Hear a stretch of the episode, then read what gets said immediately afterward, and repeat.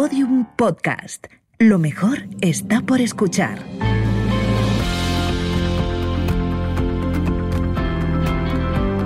¿Te has preguntado alguna vez cómo crecer profesionalmente? ¿Cómo convertir una crisis en una oportunidad? ¿Cómo ser exitoso pero feliz? ¿Cómo desarrollar la creatividad? Conversaciones ser.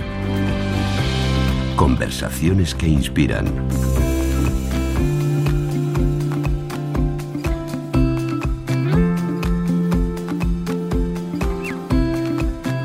Podcast de Ser Business and Low School producido por Podium Studios. Tu talento se merece un gran futuro. Conversaciones SER con Marabad. ¿Qué pacero puede leer el viento y el mar? Lo hace cada mañana para ver si puede hacer surf. Este buscador de olas ha viajado a los lugares más remotos del mundo, de la ardentía de Namibia al frío matón de la Antártida. Ha ido a desiertos donde no hay un bicho y ni siquiera corre el viento. Dice que esta quietud absoluta es lo más difícil.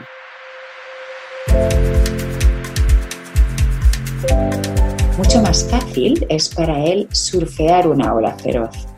Después de conocer casi todo el espacio humano, la Tierra, cree que lo más importante es el tiempo. Aprovechar muy bien lo que nos queda de vida para estar con quien queremos y hacer lo que deseamos. Hola Kepa, bienvenido. Muchas gracias. Hace años te dedicabas a las competiciones de surf, pero lo dejaste porque te impedía ver el mundo. Ibas de resort en resort y no podías conocer a la gente del lugar al que viajabas, ni vivir su cultura, ni meterte en la naturaleza. Has optado por conocer, disfrutar y vivir más que por competir, ganar y triunfar. Sí, bueno, es, una historia larga, ¿no? Nosotros venimos en el surf eh, de una cultura de, de gente de antes de la competición eh, que viene de la cultura beat, que en vez de ir a, la guerra de Vietnam, ellos decidieron coger la tabla y la mochila, como muchos otros jóvenes de aquella época, e irse pues, a, buscar olas y a, tener experiencias fascinantes, ¿no? Eh, no solo con las olas, sino con los pueblos y con las gentes, ¿no? Entonces, yo eh, se me dio bien surfear, competí durante muchos años, pero siempre tuve aquella influencia de aquellas de, aquellos aventureros ¿no? que iban de alguna manera romántica a buscar olas y lugares en el mundo y hubo un momento con una crisis personal que decidí coger una mochila, una tabla, dejar los campeonatos y, buscar olas eh, nuevas eh, por Google Earth y al mismo tiempo vivir, como decía, pues experiencias humanas fascinantes. ¿no? Y como has dicho, te encanta descubrir lugares nuevos, lugares salvajes que estén poco manoseados por los humanos, quizá lo poco que queda de naturaleza virgen en el planeta. ¿Cómo los localizas? ¿Cómo buscas esos lugares en los que apenas te cruzas con humanos y en los que todavía te puedes encontrar con esa sensación del explorador del siglo XVII y XVIII?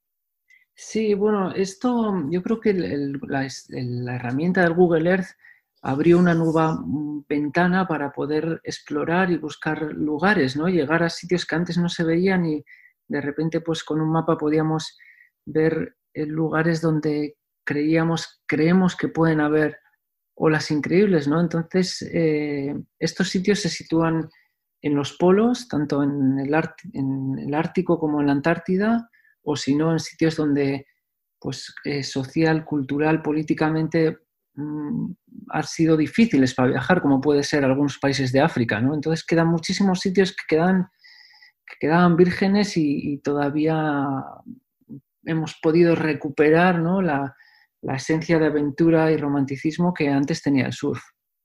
Qué maravilla. Y pasas mucho tiempo en la naturaleza. ¿Qué has aprendido cuando estás ahí? ¿Qué pensamientos te vienen en esos momentos en los que no estás sumergido en los videojuegos, en las series, en los libros, en todas las distracciones que tenemos en la vida urbanita? Porque supongo que al cambiar de escenario, al cambiar absolutamente tu mundo sensorial, incluso esa sensación del tiempo, ¿cómo lo vives? ¿Qué, qué te aporta la naturaleza y qué te viene a la cabeza?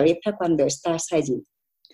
Hombre, yo creo que hay, hay, para mí hay dos momentos que son, eh, en estos viajes, que son eh, los que a mí más me han marcado, ¿no? Uno de ellos es todo el tiempo que, porque para coger estas, estas olas hay que esperar a que las olas vengan, ¿no? Es como un encuentro, digamos que aparecen como la cenicienta, vienen y se van, y a veces pasamos semanas esperando solo en medio del desierto y, y no se mueve allí a las noches, eh, no se mueve nada más que, más que la cabeza de uno, ¿no? Porque el desierto es un lugar que, bueno, pues que es, es, un sitio donde, donde tus pensamientos, pues casi viajas para dentro de ti, ¿no? Entonces eh, piensas mucho de las cosas que has hecho bien, las cosas que has hecho mal, ¿no? Reflexionas y parece que el mundo se para, ¿no? Eso es una parte muy bonita, ¿no? Y, y vivirlo así de una manera muy sencilla, ¿no?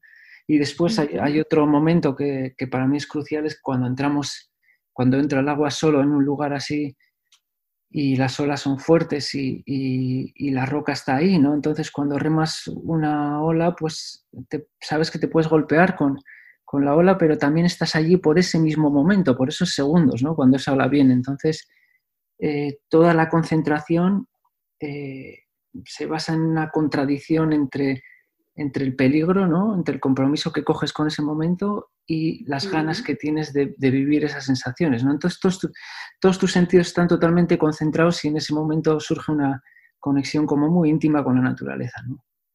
Hablabas del desierto, te he escuchado algunas veces que cuentas algunas historias que son bastante conmovedoras cuando has estado en algún lugar de la naturaleza en la que apenas te encontrabas nada de movimiento, que no había ningún ser vivo, ni un insecto, ni, ni, un alacrán, y que dices que esos son los momentos más duros de llevar, cuando no hay, no, no solo que no haya personas, sino que no encuentras ningún otro tipo de vida y es más, cuando incluso ya no hay movimiento, no hay viento, no se mueve nada, ¿cómo es esa sensación? ¿Cómo nos la puedes describir a las personas que estamos acostumbradas a vivir entre luminosos, ruido, tráfico?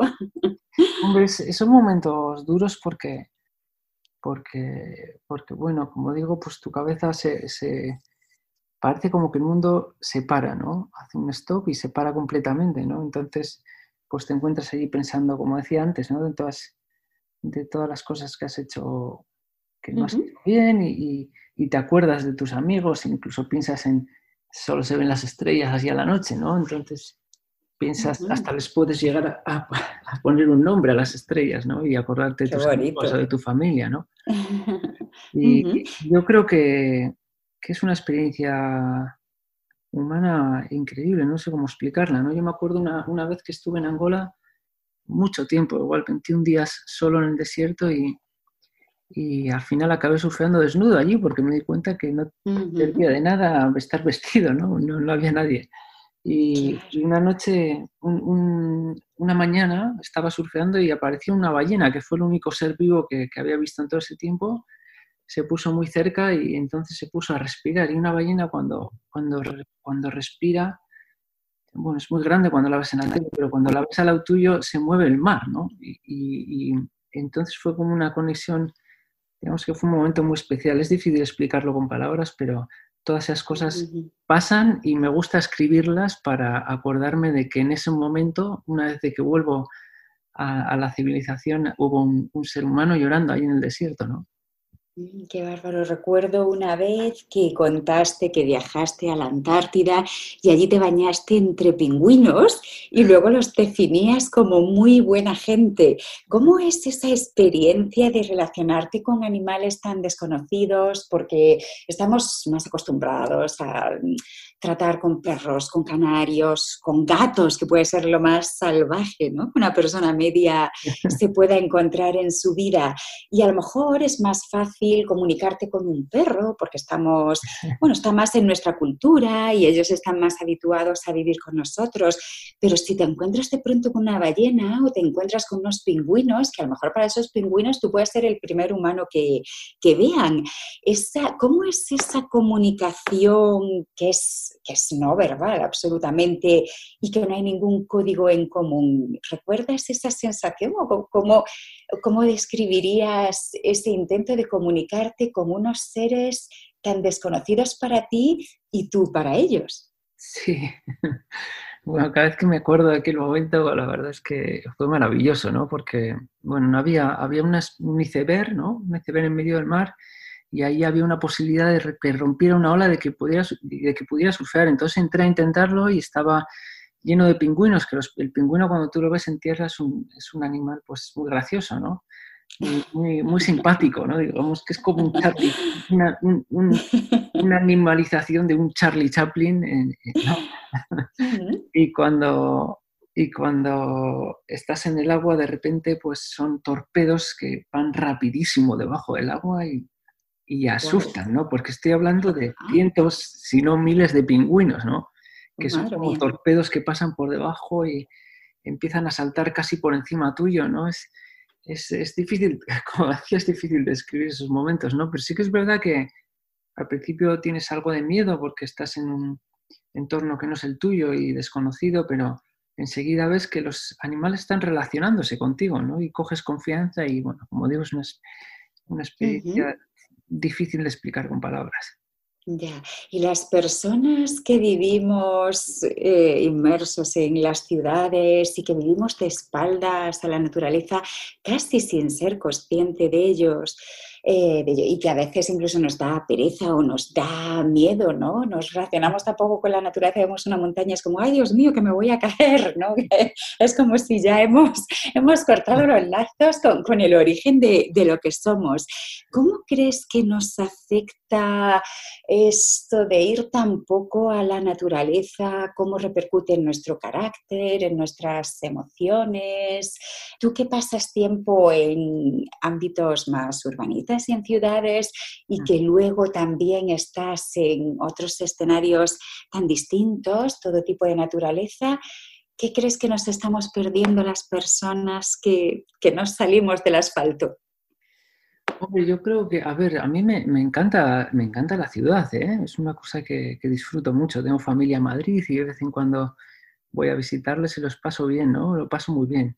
Pero yo creo que es importantísimo, de alguna manera, tener una relación con la naturaleza, ¿no? Y es algo que, la mayoría de la gente, en cuanto, cada uno a su nivel, ¿no? Porque yo tengo estas expectativas que cada vez tengo que ir más lejos y a sitios más complicados para, digamos, para saciar eh, la, conexión que necesito con la naturaleza, ¿no? Y hay muchos otros que muchísimo más, ¿no? Yo estoy pensando ahora en los alpinistas que suben montañas gigantes y cogen compromisos con su vida increíbles, ¿no? Por, sentir aquello. Pero cualquiera puede, puede a su nivel conocer de lo que estoy hablando cuando subes a una montaña en un ámbito natural y miras alrededor y respiras el aire fresco, enseguida entiende de lo que estamos hablando. ¿no? Y yo aconsejo a las personas hacer eso y de vez en cuando hacerlo solos, porque el estar solo no, no, no significa la soledad eh, yo creo que es cuando no puedes, cuando no, cuando no puedes em, elegirlo, ¿no? Elegir estar con alguien. Quiero decir que una persona en la ciudad puede estar sola, ¿no? Y una persona en el desierto puede estar mentalmente acompañada, ¿no? Entonces es una experiencia que aconsejo a todo el mundo. Ir al monte, subir, mirar alrededor, pensar y, conectar con, con nuestro entorno, ¿no? En el surf definís la ola como la habitación verde. Yo siempre que he leído me ha parecido una, una belleza. ¿Cómo es esa habitación verde para los que nunca hemos estado dentro del tubo y dentro de la ola? ¿Cómo nos puedes contar qué es? Bueno, es, es algo difícil de describir, ¿no? Yo tampoco soy un filósofo para, para saber eh, describir exactamente ¿no? lo que uno siente dentro de una ola, ¿no? pero es verdad que, que bueno, cuando uno cuando, cuando entra dentro de, digamos, del hueco de una ola, eh, es como si el tiempo se parara, ¿no? Y yo creo que es algo que todas las, el ser humano ha deseado, ¿no? Parar, parar, ¿no? El tiempo, ¿no? Y por un momento para, ¿no? Y eso engancha. Yo no sé, en el surf es difícil explicarlo, pero como decía en el alpinismo que yo he tenido mucha inspiración en la gente que sube las montañas y ahí arriba vuelve a bajarlas y en el sentido práctico no tiene ningún sentido, ¿no? Un animal nunca subiría una montaña solo para bajarla, ¿no? Y el ser humano tiene la capacidad de hacer eso solo por las sensaciones que, que da, ¿no? Y para mí eso es lo, lo, realmente fascinante del ser humano, ¿no? Y con nosotros en el, en el, tubo pasa igual, ¿no? ¿no? No sabes por qué lo haces, pero una vez de que lo haces, lo quieres una y otra vez, ¿no? Porque las sensaciones que da son, son fuertes. He oído también que los surfistas decís que las olas respiran, que soplan, que aspiran. ¿Lo sientes así? Sí, sí, es verdad que cuando, digamos que cada, cada mar, cada océano eh, responde y habla de una manera diferente, ¿no? Manda olas que, que, son todas diferentes. Por eso tenemos estas motivaciones de viajar y de conocer nuevas olas, ¿no? Porque cada una te da una sensación y, cuando, como decía, dentro de un tubo eh, pasan muchas cosas, ¿no? La ola mm, vas muy rápido y de repente dentro notas que te absorbe y sopla la ola, ¿no? y bueno, son son, es como, como si tuvieran un carácter cada ola y es como una relación diferente cada vez que pasa eso. ¿no? Mm, qué estupendo, como si tuviesen una identidad, una personalidad. Sí, ¿no? Igual que las personas, cada una tiene una forma de ser, una forma de expresarse. Total, y luego absolutamente el misterio de, de las olas y del mar es que absolutamente todas son diferentes, no puedes calcular, tú entras y conectas según van pasando las cosas, ¿no? Vas conectando. Entonces, bueno, supongo que será algo como el jazz, pero con, con la naturaleza, mm. ¿no? Qué bonito eso del jazz.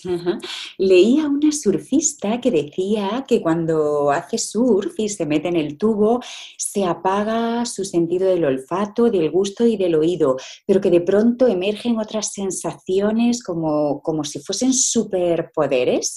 ¿Tú lo sientes también así o algo parecido?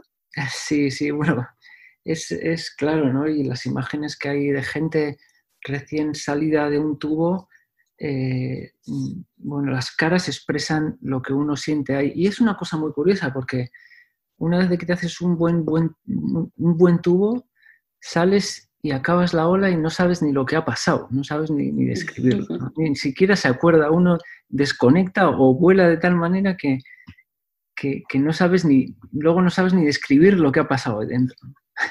Claro, qué maravilla, pero eso es como tú apagas todos los sentidos que en ese momento no te hacen falta para enfocarte donde de verdad tienes que estar, ¿no? En el equilibrio, la fuerza, el lugar y surfear esa ola. Totalmente, y de hecho aquí nosotros en, cerca de casa tenemos un lugar que se llama Mundaka, que es considerada como una de las mejores olas del mundo, y yo recuerdo viajes en coche a la vuelta de, un buen surf. Eh, de haberme hecho las mejores olas de mi vida e ir conduciendo y ni siquiera saber exactamente lo que ha pasado en cada ola. Entonces, eh, sí, es, impresionante, la verdad. Y eso es lo que también nos tiene todo el día enganchados a este deporte, porque nosotros dependemos de, del viento, dependemos del mar, dependemos de la marea y eso te condiciona a organizarte la vida dependiendo de, de los elementos de la naturaleza. ¿no? En 2010 y 2017 tuviste dos accidentes graves. Dices que para ti han sido como dos renacimientos y además en el último te diste cuenta de algo muy importante, el tiempo. Verte entre la vida y la muerte te ha hecho ser más consciente de que el tiempo es finito, de lo que quieres hacer y con quién quieres estar. Sí, al final eh, yo creo que el accidente que tuve en Mundaka, precisamente aquí al lado de casa, ¿no? Es paradójico que después de estar viajando por todo el mundo, tenga un golpe entre amigos aquí en, Navidades y de repente pues, pues la televisión se apague, ¿no? Y de repente se vuelve a encender y, entonces eh, yo recuerdo en el hospital, ¿no? Eh, que me estaba empezando a recuperar y, me estaban visitando mis amigos y, y entonces allí tuve tiempo para pensar en las cosas que, que realmente importan, ¿no? Y, me planteé qué hacer desde entonces, ¿no? en qué gastar el tiempo ¿no? que nos queda y, bueno, pues eh, lejos de cogerle miedo a lo que a lo que casi me lleva al otro lado, lo primero que hice fue entrar en Mundaka otra vez y viajar eh, pues con mucha más energía porque eso es lo que realmente me gusta, ¿no? Y luego también no malgastar el tiempo con cosas o gente que, que no aporta, ¿no? Eh, y dar importancia a los que, a los que realmente quieres y, y realmente te quieren, ¿no? Claro, qué buena enseñanza. Y vamos a terminar con una cosa que dijiste que a mí también me parece un tesoro. Y es que una vez eh, comentaste que la mayor conquista de una persona para ti no es llegar a la Antártida, es realizar sus sueños. ¿Lo sigues pensando así? Sí, claramente. Y de hecho, eh, creo que, que, bueno, yo, como decía, ¿no? En 2010 tuve este viaje a en solitario, que fue el primero, y tenía mucho miedo entonces de ir a, Namibia, entonces, ¿no? Que la gente me decía, bueno, ¿cómo vas a ir a un país de esos que te van a meter en una cazuela y te van a cocinar, ¿no? y, en ese momento, justo un día antes de irme, estaba dudando si ir y si no, o si no, pero sabía que era mi sueño, ¿no? Entonces, el montar en ese avión fue la decisión más importante que, que he tomado en mi vida porque cambió totalmente mi vida. Desde entonces no he parado de hacer lo que me gusta y yo creo que, bueno, yo me siento un privilegiado de poder viajar porque sé que no es fácil, pero cada uno dentro de, dentro de sus posibilidades eh, tiene que, digamos, pasar esas fronteras, ¿no? La última frontera, ¿no? De, tener, de vencer esos miedos para cumplir, digamos, eh, pues eso, los sueños que, uno tiene y que este tiempo se va, ¿no? Se, nos va rápido, además. Muchísimas gracias, Kepa, un placer hablar contigo. Ha sido un placer, Mari, hasta cuando queráis. Conversaciones ESER. Conversaciones que inspiran. Escucha todos los episodios en eser.com y en podiumpodcast.com. Un podcast de Ser Business and Low School producido por Podium Studios. Tu talento se merece un gran futuro.